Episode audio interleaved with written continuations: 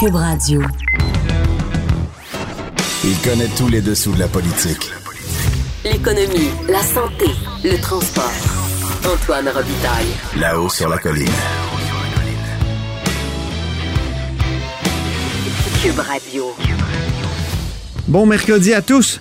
Aujourd'hui, à la haut sur la colline, André Fortin du Parti libéral nous expose le dilemme de son parti, mais aussi du Québec, sur la vente de données personnelles de la santé évoquée par le ministre Fitzgibbon.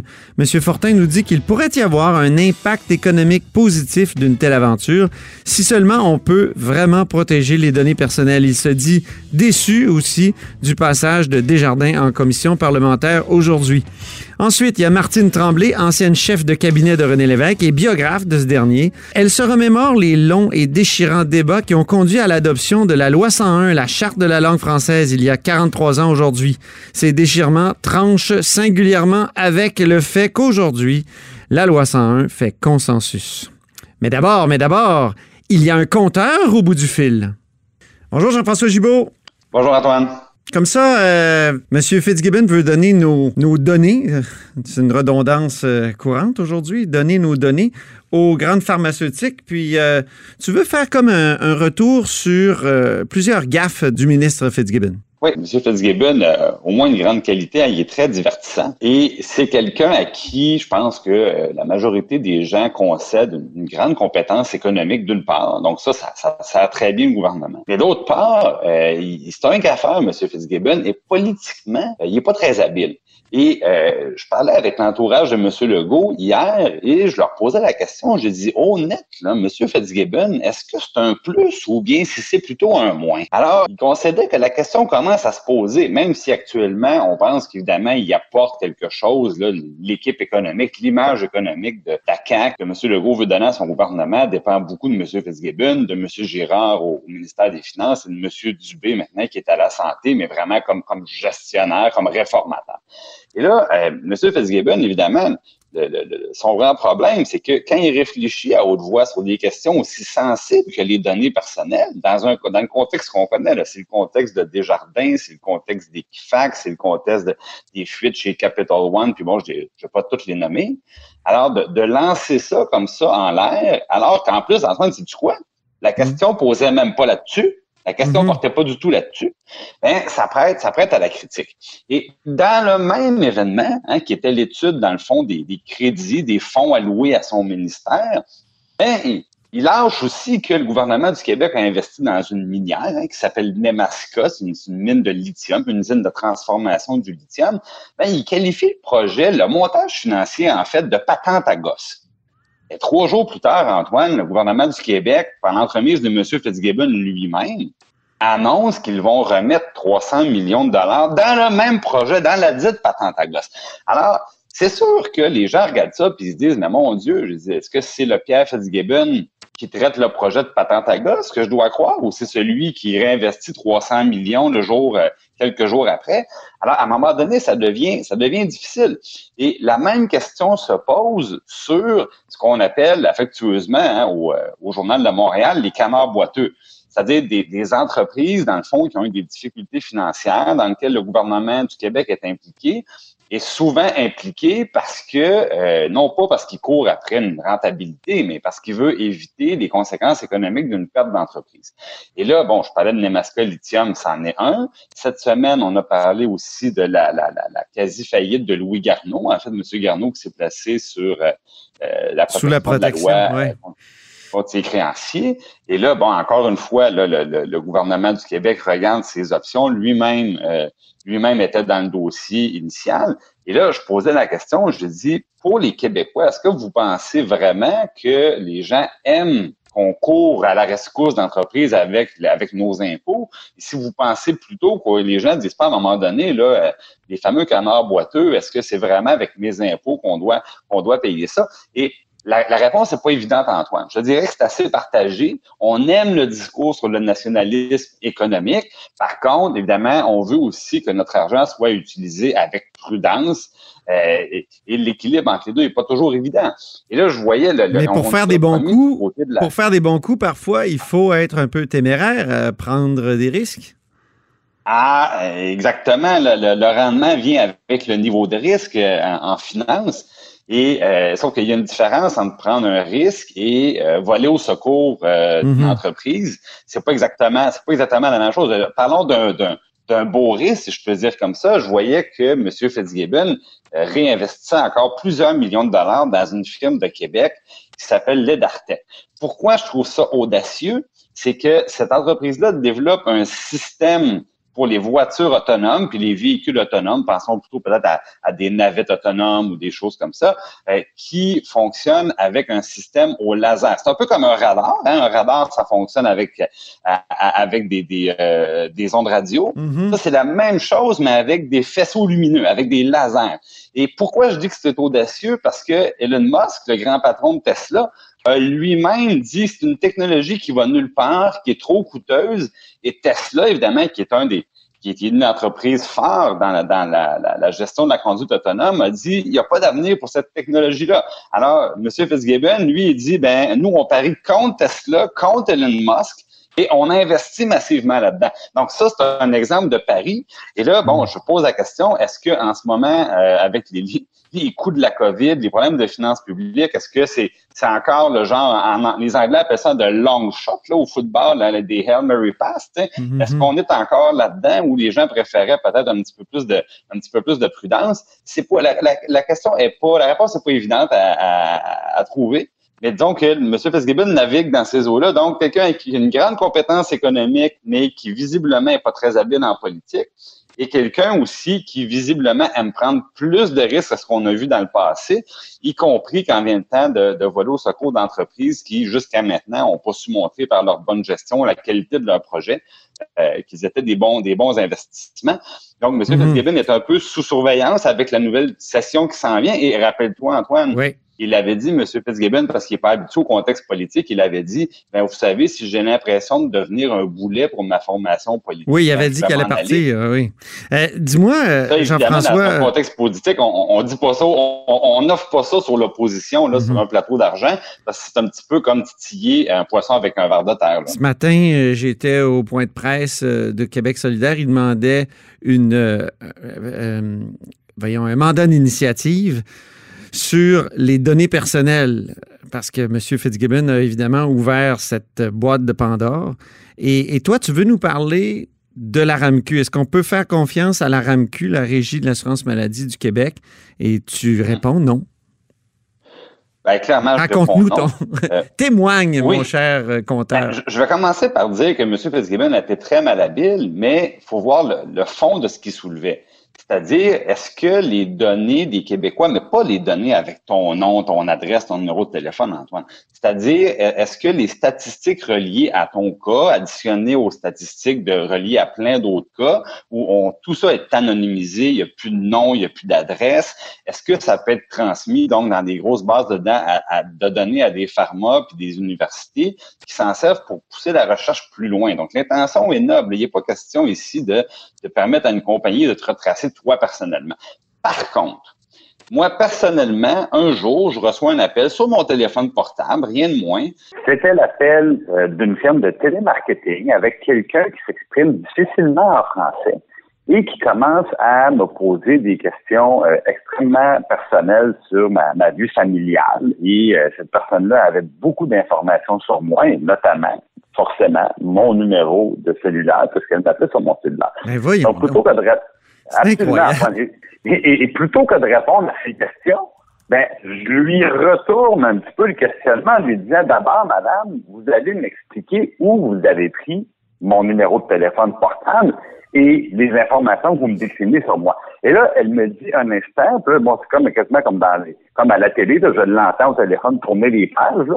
Puis elle me dit, c'est, c'est la RAMQ qui nous a fourni ces, ces informations-là. Hein? Alors, je la oui, monsieur, la RAMQ. Alors là, je lui demande pour qui elle travaille, puis elle me dit, elle dit pour une, une firme de télémarketing, que je ne dois pas identifier, mais une petite boîte, en plus très peu connue. Et euh, elle m'explique qu'ils ont été embauchés par l'Université Laval pour euh, les aider, dans le fond, à rejoindre des participants à une enquête. Donc, si je résume, l'ARMQ a accepté de participer à un projet de l'Université Laval J'ai su par après que le taux de, de, de, répondants était très bas. Et là, l'Université Laval a plaidé auprès de la RMQ pour euh, pouvoir appeler les gens et argumenter avec eux pour essayer de les convaincre de participer à l'étude. Et c'est là que la RMQ, pour la seule fois, me dit-on, de leur histoire, a accepté de remettre les numéros de téléphone euh, des, des, des, contribuables, parce que moi, la RMQ a mes informations comme citoyen, mais j'ai pas le choix de donner mes informations à la RMQ, je suis obligé. Et là, ils ont donc donné ça à l'Université Laval et eux se sont retournés et ont embauché une firme de télémarketing pour appeler 10 000 personnes, Antoine, dont moi. Et là, vous comprends, Antoine, là, moi, là, une fois là, qu'il y a une firme de télémarketing dont j'avais jamais entendu parler, avec des employés qui parlent à peine français, euh, son bureau euh, était-il au Québec, ailleurs au Canada, en Inde, je ne sais pas qu'est-ce qui me dit que cette firme-là, après ça, a correctement disposé de mes informations personnelles, de mon numéro de téléphone? Ah, ils sont pas supposés envoyer ça dans le champ gauche, Antoine. Ils sont jamais supposés envoyer ça dans le champ gauche. Mais depuis ce temps-là, c'est drôle, j'en ai plusieurs appels indésirables et je n'ai aucune idée comment a été fait le suivi pour savoir si l'information n'a pas été revendue, conservée? Je ne sais pas. As-tu des recours? As-tu des recours? Ce que tu pourrais. Euh, ah, mon, ben, ce, qui, me vient à l'esprit, c'est poursuivre la RAMQ, mais est-ce qu'il est y a peut-être la commission de, euh, d'accès à l'information et de la protection des renseignements personnels qui pourrait t'aider? Ben, en fait, je, je leur ai parlé. Et là, si je voulais aller plus loin, ben là, je, devais m'engager dans une démarche euh, formelle devant, le, devant le tribunal administratif. Et là, bon, à un moment donné, je me suis dit, est-ce que je vais mettre des heures de mon temps, mes énergies là-dedans? Euh, j'ai parlé à la direction de la RANQ, j'ai parlé à la commission d'accès à l'information. C'est là que j'ai su, par exemple, qu'il l'avait fait une fois et qu'en date de, de, quelques semaines seulement, il ne l'avait jamais refait. Je pense que ça en dit très long sur euh, l'évaluation qu'ils en font eux-mêmes. Mais euh, c'est pour ça que je dis, bref, quand on, joue à ce jeu-là, c'est normal d'être méfiant. Parce que moi, je ne le sais pas où se sont ramassées mes informations personnelles. On me demande de faire confiance. On me dit, ah, vous savez, l'entente qu'on a signé, le contrat qu'on a signé prévoit qu'ils ne peuvent pas les revendre. Ben oui, mais y a-t-il quelqu'un qui va vérifier? Non, je suis sûr que non.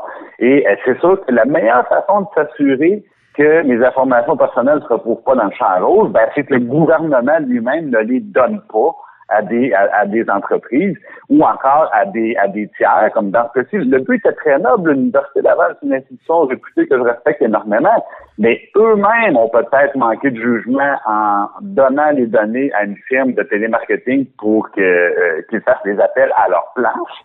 Et là, à ce moment-là, ben, on, tu comprends, là, il y a un pas de distance mhm. entre le, citoyen puis la RAMQ, un autre pas de distance avec l'Université Laval, un autre pas de distance avec la firme, la firme téléphonique qui m'a rejoint. Et là, mon information s'éloigne de moi, s'éloigne de moi, s'éloigne de moi. Puis on me demande de faire confiance. Ben non, je ne fais pas confiance, Antoine. Et euh, mhm. c'est pour ça que je crois qu'il faut être méfiant. Maintenant, dans le projet, dans le projet dont on discute, c'est clair qu'il n'est pas question de donner des informations nominatives. Mais ce que je veux montrer, c'est que le risque de dérapage est quand même là. Il faut toujours se demander euh, à quelle fin. Mhm. C'est-à-dire, bon, euh, Antoine là, attirer des compagnies pharmaceutiques au Québec en leur laissant miroiter toutes sortes d'avantages. C'est pas la première fois qu'on joue dans ce film-là. Hein? Euh, M. Landry est encore là pour nous en parler il pourrait nous dire qu'avec le LAB 15, on, on, avait déplié, dans le fond, des montants faramineux ça a marché pendant un certain temps, mais après ça, on s'est retrouvé avec des, des centres de recherche abandonnés. Puis justement, c'est M. Fitzgibbon lui-même qui le disait. Donc, il faudrait vraiment, vraiment qu'on voit qu'est-ce que ça donne aux citoyens du Québec d'embarquer là-dedans. Je veux dire, est-ce que c'est la, est-ce que c'est vraiment euh, à nous au Québec de fournir les bases de données puis l'information, euh, l'information brute pour faire avancer la science en général? Bon, c'est à nous d'être les cobayes là-dedans? Mm-hmm. il, y a une bonne démonstration à ben faire oui. pour convaincre. Merci beaucoup, Jean-François Gibault. Merci, Antoine. Notre compteur et accessoirement directeur de la recherche à QMI. Vous êtes à l'écoute de là-haut sur la colline. Là-haut sur la colline. Une entrée privilégiée dans le Parlement. Cube Radio. Au bout du fil, il y a le député de Pontiac, critique en matière de finances publiques. Bonjour, André Fortin. Bonjour. On parle beaucoup des données personnelles euh, actuellement. Puis là, ce matin, il y a Québec solidaire qui euh, dit qu'il faudrait qu'il y ait une commission parlementaire sur la vente ou le don de données de la RAMQ, donc euh, nos données de la santé, à des compagnies pharmaceutiques, comme l'a évoqué le ministre Fitzgibbon. Qu'en pensez-vous? Ben, je pense qu'il y, a beaucoup de questions qui se posent sur la façon que le ministre Fitzgibbon a abordé le dossier euh, des données de la RAMQ. D'abord, il n'y a eu aucune considération pour les données personnelles des Québécois. Et quand on parle d'un dossier euh, qui, a une, qui aurait une incidence si importante sur, ouais, qui est si délicat, mais qui aurait une incidence si importante sur euh, les données très personnelles, les données de santé des Québécois, je pense qu'il faut prendre le temps de le faire comme il faut, de s'assurer qu'on a toutes les, les barrières nécessaires en place, toutes les protections nécessaires en place pour ces données-là. Que ce soit dans le cadre d'une commission parlementaire, on rencontrera si euh, euh, si la commission le veut bien, euh, Québec solidaire, pour entendre leurs arguments, mais mais très clairement, le gouvernement a besoin a, besoin d'en faire un peu plus et d'avoir une préoccupation beaucoup plus importante euh, avant de se lancer dans une aventure comme celle-là. Parce que les gens de Québec solidaire veulent convoquer des éthiciens, des experts en cybersécurité, la protectrice du citoyen, la commission d'accès, euh, évidemment la RAMQ. Ça, est-ce que ça serait pas euh, une étape nécessaire? À la lueur des commentaires qui ont été émis par le ministre Fitzgibbon la semaine dernière, à l'effet que donner les données personnelles des Québécois aux pharmaceutiques, c'est winner ouais. utiliser ces mots. Euh, très clairement, il y a besoin d'éducation, il y a besoin de sensibilisation et le ministre a besoin d'entendre ces arguments-là. Alors que ce soit en commission parlementaire ou ailleurs, là, nous, on est ouvert à toute forme de proposition, euh, mais ces arguments-là doivent être mis de l'avant mhm. pour que le ministre comprenne mieux sa responsabilité envers ces données qui sont très, très, très personnelles. OK. Euh, au Parti libéral, il y a hmm. Carlos Letao qui, en commission parlementaire, semblait appuyer la proposition de Pierre Fitzgibbon. Il y a Gaëtan Barrette, après, qui en a réclamé la paternité de cette idée-là, puis il a dit, ben, M. Fitzgibbon s'est trompé peut-être sur la forme, mais le, le fond, il y a effectivement une occasion d'affaires. Puis ensuite, ben là, on a lu d'autres tweets, d'autres libéraux où on disait non, à aucune condition on fera ça. Euh, vous, vous vous situez où dans, à travers ces deux camps? Ben, je, je vous dirais qu'il y a deux camps. Là, là vous parlez de euh, au Parti libéral, mais si on regarde à l'extérieur, et je vais revenir au Parti libéral, mais d'un côté, il y a Québec solidaire qui dit non sous aucune condition. De l'autre côté, il y a le ministre Fitzgibbon qui, qui nous dit oui absolument et qui a aucune considération pour les données personnelles euh, des gens. Nous, très clairement, on peut regarder le dossier, on peut voir l'impact économique positif d'une aventure, disons, comme celle-là, mais on est capable de se rendre compte aussi qu'il faut le faire correctement, euh, qu'il faut expliquer convenablement le projet aux Québécois, qu'il faut, euh, qu'il faut non seulement penser à l'aspect économique, mais qu'il faut penser à l'aspect des données personnelles des Québécois à travers tout ça. Alors, on est ouvert, mais il faut le faire correctement mm-hmm. en protégeant, euh, en protégeant inévitablement et, avec une assiduité particulière les données personnelles des Québécois. Avez-vous une idée techniquement comment ça pourrait se faire? il faut de rapport, c'est certain que euh, les données peuvent pas être transmises directement de, euh, des données de la RAMQ à, l'État québécois. C'est pour ça qu'on a besoin, probablement, d'avoir, nous aussi, des éthiciens, des gens qui peuvent nous épauler dans, ces décisions-là, mhm. et les gens qui comprennent les données de la RAMQ également. Euh, moi, j'ai pas été dans le, monde de la santé très longtemps. Euh, je sais pas à quoi ça ressemble exactement, les données de la RAMQ, sous quelle forme elles se trouvent, ce que les, ce que les gens en recherche ont besoin pour aller plus loin, mhm. pour faire de la recherche en au niveau médical. Alors, euh, très clairement, là, je, pense qu'il y a beaucoup de gens, puis il y a beaucoup de Québécois qui ont besoin d'être rassurés sur la meilleure façon de le faire si c'est l'avenue qui est privilégiée par le gouvernement. Protéger les données, c'est aussi le sujet qui était à l'ordre du jour avec euh, Desjardins en commission parlementaire. Euh, êtes-vous satisfait des réponses que vous avez obtenues? Ben, on a euh, à l'instant, on termine la euh, on termine la rencontre avec des jardins de la commission parlementaire euh, sur le projet de loi 53. le projet de loi 53, il vient du fait qu'il y a eu une fuite de données massive chez Desjardins. Alors, on a tenté de comprendre avec les représentants du mouvement Qu'est-ce qui a été fait depuis? Est-ce qu'on protège mieux les données des Québécois? Et je vous avoue que chez Desjardins. On n'a pas voulu entrer dans cette discussion-là. Euh, donc, on, a eu très peu de réponses de la part de Desjardins à savoir comment ils ont amélioré eux-mêmes leur système pour qu'une situation comme celle-là ne se reproduise pas. Euh, vous êtes déçu alors? Vous êtes, déçu de la présentation de Desjardins? Oui, je suis déçu du manque de réponse de, de Desjardins. Bien honnêtement, tout ce qu'on a compris, c'est qu'il y avait euh, 1, quelques millions de Québécois qui se sont prévalus des services d'Equifax, euh, mais il y a encore environ 2,5 millions de membres de Desjardins qui n'ont pas cette protection-là. Et, on n'a pas senti qu'il y avait un effort réel de la part de Desjardins pour euh, contacter ces gens-là à nouveau, pour leur dire qu'il y a des services qui leur sont offerts. Et, et je pense que c'est ce qui est le plus important là-dedans, c'est que Desjardins doit nous dire ce qui a été fait à l'intérieur de leur entreprise, doit parler à ses membres pour leur dire voici comment on a changé nos processus, voici ce qu'on a fait pour améliorer la situation et ça ne se reproduira pas. Il laisse les membres dans l'obscurité, dans le noir alors? Il y a des gens qui continuent au quotidien de confier leurs données personnelles à des jardins, de leur donner leur information financière, de leur donner leur numéro d'assurance sociale et, à part l'État québécois, Desjardins est probablement celui qui a le plus de données personnelles des Québécois. Alors de savoir ce qui a été fait, les améliorations qui ont été apportées pour qu'une situation comme celle-là ne se reproduise pas, me semble que c'est la base de ce que Desjardins devrait être capable d'offrir à ses membres et aux Québécois qui considèrent adhérer au mouvement. Est-ce qu'il y a quelque chose dans la loi qu'on peut ajouter pour forcer Desjardins à, à divulguer puis ensuite à mieux protéger les données? Il y a des gens, des experts qui sont venus hier nous expliquer qu'aux États-Unis, entre autres, il y a des systèmes d'amende beaucoup plus sévères, euh, que lorsqu'il y a fuite de données comme celle-là, euh, ben, il y a des entreprises qui ont été, des entreprises dans le domaine financier, entre autres, qui ont dû payer des amendes dans les dizaines de millions de dollars euh, et que en sachant qu'il y a des amendes de cette ampleur-là, ben, les compagnies prennent les mesures nécessaires. Alors, on, a eu une suggestion hier de, de, resserrer les amendes pour des compagnies qui, euh, qui pourraient euh, être victimes eux-mêmes de, de ou de fraude, mais peut-être qu'au Québec, le des Desjardins ne, ne veut pas nous dire ce qu'ils ont fait. Peut-être qu'on peut, s'assurer qu'ils protègent mieux les données des Québécois avec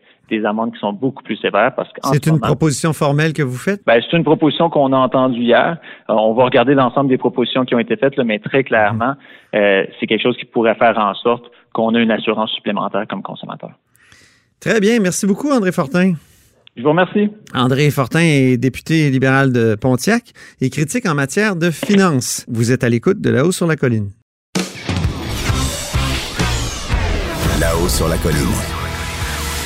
La politique autrement dit. Cube Radio. Il y a 43 ans aujourd'hui, la loi 101 était adoptée, la charte de la langue française, une loi qui a vraiment changé le Québec. D'ailleurs, le gouvernement caquiste le souligne ce matin. Pour en discuter, je vais rejoindre Martine Tremblay. Bonjour. Bonjour. Martine Tremblay est ancienne chef de cabinet de René Lévesque, ancienne sous-ministre à la culture, aux relations internationales, entre autres. Euh, pourquoi ça a été adopté au mois d'août, la loi 101? Euh, ça a été adopté au mois d'août parce que les débats ont duré très longtemps. Ça a été presque des débats interminables. D'ailleurs, je trouve toujours amusant de voir comment une loi qui a suscité des débats aussi acrimonieux à l'époque euh, est maintenant euh, l'objet d'un vaste consensus aujourd'hui au Québec. Ça veut probablement dire que le ministre Laurent à l'époque avait eu quand même la bonne vision des choses. Mais euh, c'est vrai que les débats que ça avait provoqué à l'époque, euh, à l'intérieur même euh, du Conseil des ministres, du gouvernement, mais surtout à l'Assemblée nationale, alors que le Parti libéral à l'époque s'était opposé, mais farouchement. Il y avait eu un combat féroce et donc les débats avaient duré très, très longtemps, ce qui fait que la loi n'a pas pu être adoptée avant la fin du mois d'août. Euh, parce qu'il faut le dire, là, habituellement, une loi, c'est au mois de décembre ou au mois de juin. et, donc, euh, les débats ont duré tout l'été? Ben, pratiquement tout l'été. Euh, il y a peut-être eu une, une, petite interruption, mais c'est clair que le gouvernement à l'époque voulait le plus rapidement possible tourner, tourner la page de cette loi-là, compte tenu du fait qu'il savait que L'opposition ne se rallierait pas au texte de la loi et donc euh, on souhaitait euh, terminer le débat le plus rapidement possible, ce qui fait que ça a été adopté en plein mois d'août. Dans votre livre, euh, Derrière des portes closes, vous, parlez de ces débats-là. Quel genre de débat il y a eu au Conseil des ministres? Au Conseil des ministres, il y avait à l'époque de, beaucoup de discussions de fond. Et le premier ministre Lévesque, à l'époque, lui-même avait des réticences par rapport à certains aspects du projet de loi qui avait été présenté par Camille Lorrain. L'autre élément qui, faisait que les débats, qu'il y avait beaucoup de débats au Conseil des ministres, c'est qu'évidemment, le, gouvernement à l'époque se préparait à tenir un référendum sur la souveraineté. Et donc, certains estimaient qu'il fallait pas euh, trop alimenter le, le feu, qu'il fallait faire attention à la perception que cette loi-là risquait d'engendrer chez les anglophones, par exemple, dans les milieux d'affaires. Et donc, euh, tout ça a fait qu'il y a eu beaucoup de débats à l'intérieur même du gouvernement avant que le projet de loi soit présenté à l'Assemblée nationale. Et c'est une loi qui a été attaquée devant les tribunaux. Quand on la regarde aujourd'hui, la, loi 101, la Charte de la langue française, euh, est bien différente de celle qui a été adoptée il y a 43 ans. Oui, elle a été amendée à quelques reprises après, y compris par le, par le gouvernement Lévesque. Euh, forcément, parce qu'il y a des jugements de cour qui ont obligé à amender certains aspects, mais je dirais que dans ses axes fondamentaux, elle est demeurée, c'est une loi qui est demeurée la même. C'est pour ça qu'on ne remet pas en cause les fondements de, de, la loi. On peut, certains peuvent ergoter un peu sur les détails, mais euh, grosso modo, euh, on peut dire que la charte de la langue française euh, de 1977 est demeurée dans ses éléments essentiels. On devait sentir à l'époque qu'on posait un geste fondamental? Oui, on posait un geste fondamental, mais vous savez, c'était pas la première loi linguistique qui a été adoptée au Québec. Il y en a eu d'autres avant. La loi 22, la loi 63, oui. Exactement. Bon, et puis, mais l'enjeu principal, et puis c'est encore l'enjeu aujourd'hui, l'enjeu principal de la loi 101, c'était toute la question de euh, l'intégration des nouveaux arrivants, des, des, immigrants à la société francophone.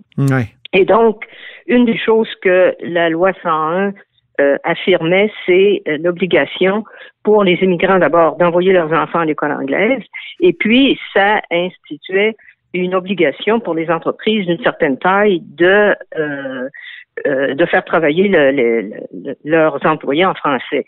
Et donc, toute cette question de la francisation des immigrants qui était au cœur de, de, de, de la volonté des gouvernements à l'époque de légiférer en matière linguistique, ça demeure tout aussi vrai aujourd'hui. C'est le principal enjeu. Je pense que c'est probablement ce que le, le, ministre Julien Barrette avait en tête quand il a écrit son texte publié ce matin. Donc, l'enjeu est resté.